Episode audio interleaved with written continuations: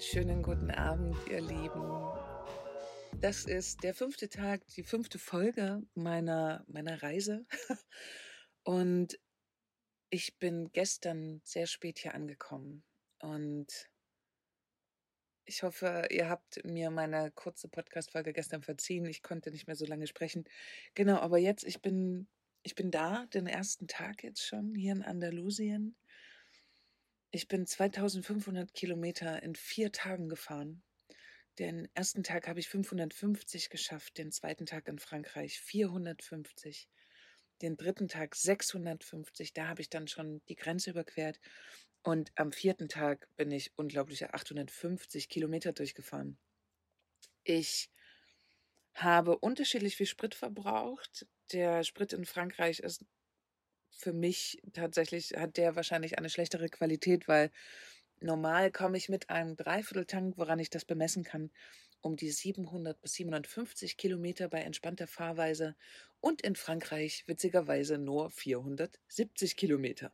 Also das ist schon eine ganze, ganze Menge weniger, nämlich fast 300 Kilometer.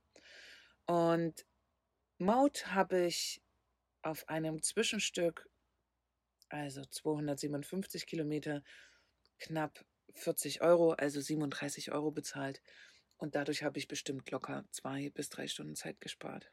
Auf der gesamten Strecke und verdammt viele Nerven. Ich habe zwei Nächte in Frankreich geschlafen und eine Nacht quasi in Spanien. Und jetzt bin ich ja hier. Genau. Heute früh bin ich, ich habe, also erstens, ich habe sehr, sehr gut geschlafen hier. Einfach auch, weil ich so wahnsinnig kaputt war. Ich wurde ja gestern hier empfangen von einer guten Freundin, die Kathi war ja schon hier mit äh, einer Freundin von ihr und genau, so wurde ich empfangen. Wir saßen gestern noch kurz zusammen, aber ich war dann natürlich wahnsinnig kaputt und fertig und habe dann geschlafen und habe wirklich sehr, sehr gut geschlafen und bin heute Morgen gegen 8.30 Uhr aufgewacht und war so aufgeregt, weil Gestern Abend war ja schon alles dunkel. Ich habe das Meeresrauschen nur gehört. Hm, heute Morgen habe ich dann auch meinen geliebten Atlantik gesehen. Ich habe ihn einfach gesehen. Ich war mega aufgeregt. Ich habe meine Jacke drüber gezogen und mir Mo geschnappt und bin direkt einmal vor zum Wasser gelaufen. Und was soll ich sagen? Ich, boah, für mich ist dieser erste Moment im Atlantik oder dem Meer eben Hallo zu sagen, ist was ganz, ganz, ja, berührendes für mich. Jedes Mal wieder. Hm, heute gab es hier eine extrem klare Sicht Richtung Afrika. Also man hat alles gesehen und das war einfach so, wow, okay, geil, Wahnsinnsblick. Dann das Meeresrauschen, der Sand, und wow. Und an der Stelle würde ich euch jetzt gerne einmal eine Minute Meeresrauschen einblenden. Eine Minute Meeresrauschen für euch.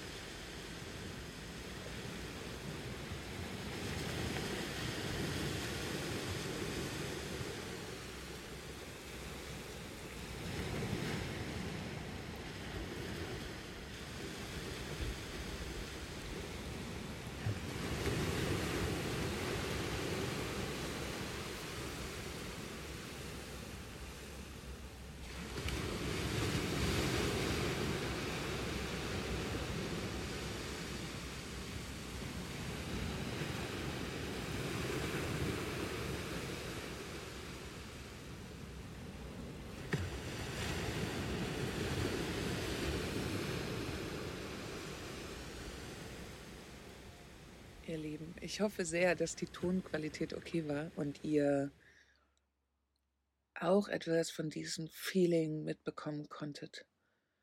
Das war und ist schon immer mein Antrieb. Das Meer ist so viel mehr für mich als nur ein bisschen Wasser, wo es, wo es Wellen drinne gibt und Nein, das ist ein Gefühl für mich, wie nach Hause zu kommen.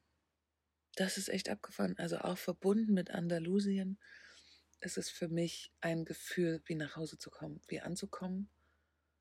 Hier gibt es ein ganz fundamentales Gefühl, also so ganz tief drinne ist so, wow, okay, ich lande gerade wieder auf meinen Füßen, ich bin komplett geerdet, ich, das ist für mich ganz toll. Manche Menschen, die das Meer auch sehr mögen, wissen, glaube ich, gerade, wovon ich erzähle. Ich kann auf jeden Fall auch sehr, sehr viele Stunden am Meer sitzen und einfach meditieren oder einfach nur rausgucken. Hier vergesse ich irgendwie Raum und Zeit. Und es gibt ein buddhistisches Sprichwort. Ich glaube, es ist buddhistisch. Zumindest habe ich es mir so mal aufgeschrieben. Der Ozean, die Mutter, die ich nie kannte. Und das, der Spruch ist so wahr. Der ist so richtig. Man sagt ja auch, im Wasser löst sich alles auf. Also Wasser kann Informationen aufnehmen und sie sozusagen neutralisieren, weil es so groß und weit ist. Und genau dieses Gefühl habe ich auch jedes Mal, wenn ich hier ankomme. Ja. Ich hatte gestern kurz erzählt, wie mein Tag so war. Ich hatte ja, genau, ich hatte früh was eingesprochen und dann, ich hatte eine unfassbar entspannte Fahrt. Übrigens nicht wundern, wenn ihr im Hintergrund Geräusche hört. Hier gibt es natürlich noch andere Menschen. Also ich hatte eine sehr, sehr entspannte Fahrt. Diese 850 Kilometer in Spanien ist wirklich, man fährt die ganze Zeit eine zweispurige Autobahn. Es ist quasi fast nichts los. Maximal Höchstgeschwindigkeit sind 120 km/h. Dadurch entspannt sich der Verkehr massiv. Es fahren wenige LKWs. Mit denen habe ich dann ab und zu mal so einen kleinen Spaß gemacht. Ich komme ja nicht so wirklich gut bergauf mit meinem Auto, weil der einfach zu wenig PS hat. Und es gab, es gibt einen Berg, der ist sehr lang und sehr steil. Und da fahre ich dann tatsächlich den dritten Gang eine, mit 40 km/h hoch. Und das auf einer Autobahn, wo eigentlich 120 km/h sind. Aber in Spanien macht sich ja immer eine dritte Spur auf, wenn die Berge besonders hoch sind oder die Anstiege sehr lang, damit eben LKWs und sehr langsame Fahrzeuge ganz, ganz weit links fahren können. Genau, und ich habe gestern so ein kleines Spiel mit den LKWs gemacht. Wir haben uns immer gegenseitig ein bisschen überholt. Also ich auf den langen Strecken, die bergab führten, dann kommt mein Auto auch locker auf 120, 130 wird es unangenehm, aber auf 120 ist kein Problem. Bergauf falle ich extrem zurück. Und bergauf haben die mich natürlich alle überholt bergab bin ich dann dran vorbeigeschossen. Das war so ein bisschen mein Vergnügen auf der langen Strecke gestern, weil, wie ich es gestern schon meinte, diese Strecke ist sicherlich für den einen oder anderen krass langweilig. Ähm, für mich ist die Erholung pur. Also man fährt einfach wirklich sehr lange, konstant.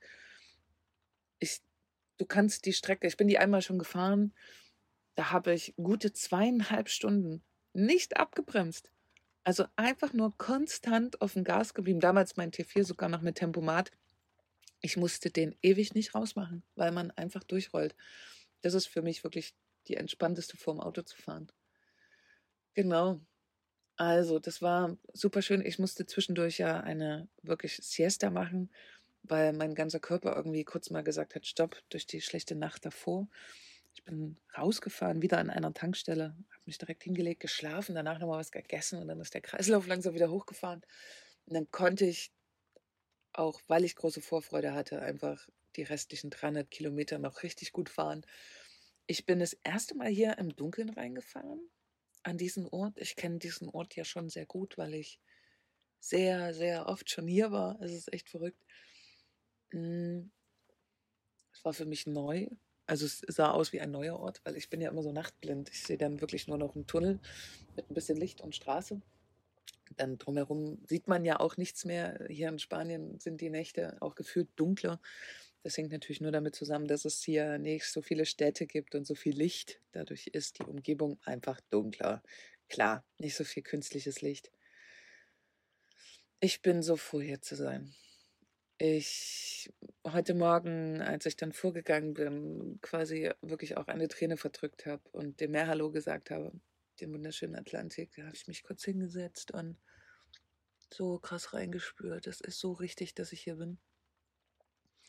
das ist wirklich, ich habe hier schon vor vielen, vielen Jahren einfach einen Ort gefunden, der mich glücklich macht. Und ich habe jetzt auf der ganzen Fahrt auch überlegt, woher das eigentlich kommt. Wieso kann man sagen, es ist ein Seelenort? Und ich kann es, glaube ich, aus dem Grund sagen, weil ich verbinde mit diesem Ort hier, mit diesem Gebiet, ne, also Andalusien, ist für mich, hier sind überwiegend positive Sachen passiert.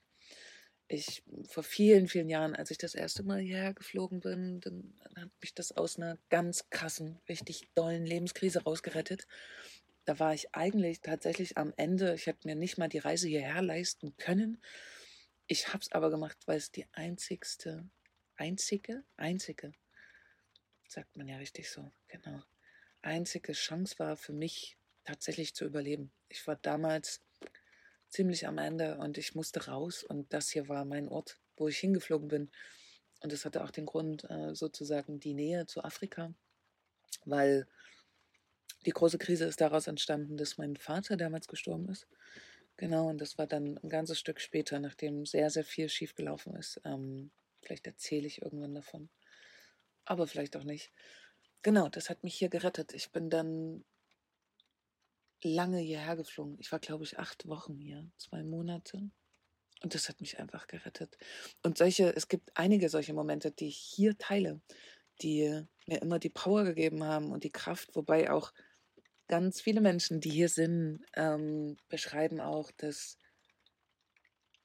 der Ort hier einfach wirklich magisch ist. Hier bleiben einige Menschen hängen, hier ja, finden einige wieder zu sich ist einfach ganz verrückt. Die Straße von Gibraltar hier trifft das Mittelmeer auf den Atlantik. Ähm, auf der einen Seite ist Spanien, auf der anderen Seite ist Afrika. Die engste Stelle sind 15 Kilometer. Und dann ist man auf einem anderen Kontinent. Das ist schon echt abgefahren. Genau, also ich bin angekommen. Ich bin sehr glücklich. Der Tag heute war sehr entspannt. Heute Morgen eine Meerrunde dann heute Nachmittag einfach erstmal den Bus aufgeräumt, weil nach vier Tagen durchfahren und alles nur beiseite stellen schnell, war hier natürlich ordentlich Chaos drin. Das habe ich einmal weggemacht. Ich war mit Mo wollte ich einen großen Spaziergang machen, aber sie war gar, gar nicht so begeistert, lange zu laufen. Ähm, ich glaube, das liegt so ein bisschen am Sand. Sie muss ein bisschen trainieren, wieder im Sand zu laufen. Ist ja auch schon eine ältere Hündin. Genau, das werden wir morgen nochmal probieren. Das Wetter war heute, es kam zwischendurch mal ein bisschen Sonne raus, aber es ist überwiegend bewölkt. Gerade soll auch die nächsten Tage so bleiben. Aber das stört nicht, weil es ist nicht so kalt wie in Deutschland. Und was ich auch so vermisst habe im Winter in Deutschland, einfach mal die Tür offen zu lassen, die Luft zu spüren. Es ist jetzt auch nicht super warm hier. Wir haben, glaube ich, gerade 13 oder 14 Grad. Aber es ist auf jeden Fall so, dass man sich im Pullover draußen bewegen kann, ohne sich dick anzuhosen. Man erfriert nicht gleich, man kann die Tür offen lassen, man kann sich prinzipiell auch raussetzen. Und diese Nähe zur Natur ist genau das, warum ich dieses Leben auch so führe. Ich kann frei entscheiden, ob ich in meinem Bus sitze oder rausgehe. Genau, jetzt haben wir vorhin noch ähm, schnell ein paar Fotos gemacht. Das kläre ich bald auf, für was. Und genau, lecker gegessen. Und heute erstmal natürlich ganz gemütlich gemacht, weil die letzten Tage doch gefüllt waren mit Autofahren. Ich zwar heute schon ein bisschen fitter wieder bin, aber noch nicht so ganz in meiner Kraft stehe. Und was geht die nächsten Tage? Was geht die nächsten Wochen? Ich bin ja nicht hierher gefahren, um jetzt die Füße hochzulegen. Also mein Vanlife besteht ja nicht aus Urlaub machen, wie für viele. Ich bin ja, ich lebe ja in meinem Bus, was nicht bedeutet, dass Leute, die in ihrem Bus leben, nichts tun. Ich tue sogar sehr, sehr viel. Genau, und ich würde gerne in der nächsten Zeit, ich kann und möchte mich noch nicht festlegen, aber möchte ich mir natürlich ein bisschen überlegen, was machen wir jetzt 2021? Und mit wir meine ich die Van Love Girls. Wie welche Sachen können wir da machen in 21? Genau, das würde ich mir gerne in Ruhe überlegen, durchdenken, ein paar neue Sachen lostreten. Es stehen auch noch zwei, drei größere Sachen auf der To-Do-Liste, die auf jeden Fall abgearbeitet werden müssen. Also, ich bin nicht hierher gefahren, um jetzt Happy Life und äh, wie man sich immer vorstellt, die Vanlifer sitzen den ganzen Tag nur in der Sonne und trinken Cocktails. Nein, nein, ich führe ein ganz normales Leben. Ich bin selbstständig. Ich habe viel zu tun, möchte aber natürlich mich nicht vergessen darüber hinaus. Ich war sehr lange selbstständig und weiß, was das bedeutet, einfach viel zu viel zu arbeiten und nicht mehr auf sich selber zu achten. Das passiert mir in der Form definitiv nie wieder. Dafür werde ich sorgen. Ähm, genau, ich werde gut für mich sorgen. Ich werde mir meine Räume geben für auch meine persönliche Entwicklung, die letztes Jahr einen super Turbo-Boost bekommen hat. Corona hat es mich gelehrt. Und dieses Jahr natürlich weitergeht. Ich habe mir ein paar Dinge aufgeschrieben, die ich mir für mich wünsche und denke auch umsetzen zu können. Ich, ja, das steht jetzt an die nächste Zeit. Ich werde auch den Podcast noch ein Stück weiterführen und würde euch noch ein Stück mitnehmen, auch in dem Alltag hier. Wie ist es eigentlich als Vanlifer? Es ist auf jeden Fall ein Unterschied zu, ja, einem, nennen wir es mal, normalen Alltag, heißt früh aufstehen, auf Arbeit gehen, wieder nach Hause kommen und eventuell nicht mehr so viel machen und dann schlafen gehen. Ich glaube schon, dass es einen Unterschied gibt. Ich werde versuchen, ihn ein bisschen aufzuzeigen, euch ein bisschen an meine persönlichen Themen ranzuführen und mitzunehmen.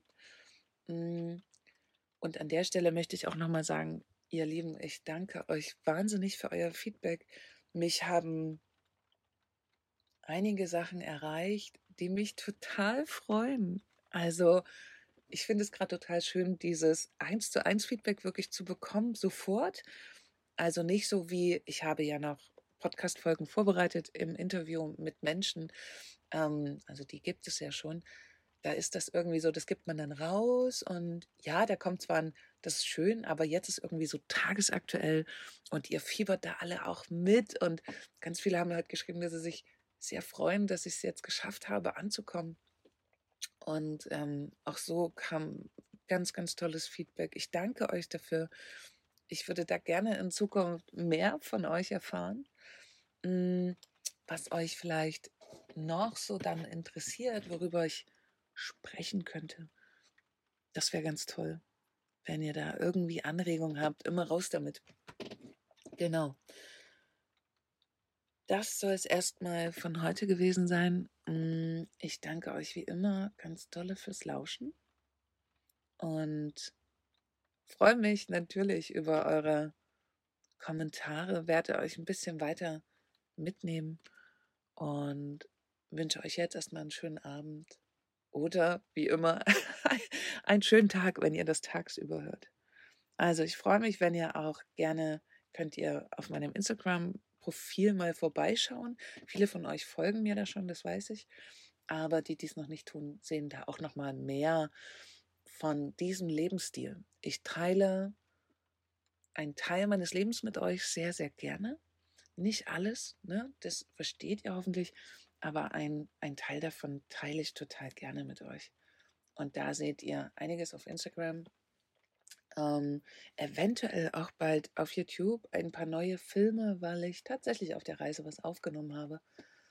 Genau, und den Rest seht ihr dann über meine Internetseite www.nimike.de. Ihr Lieben, ich verabschiede mich und sage bis morgen.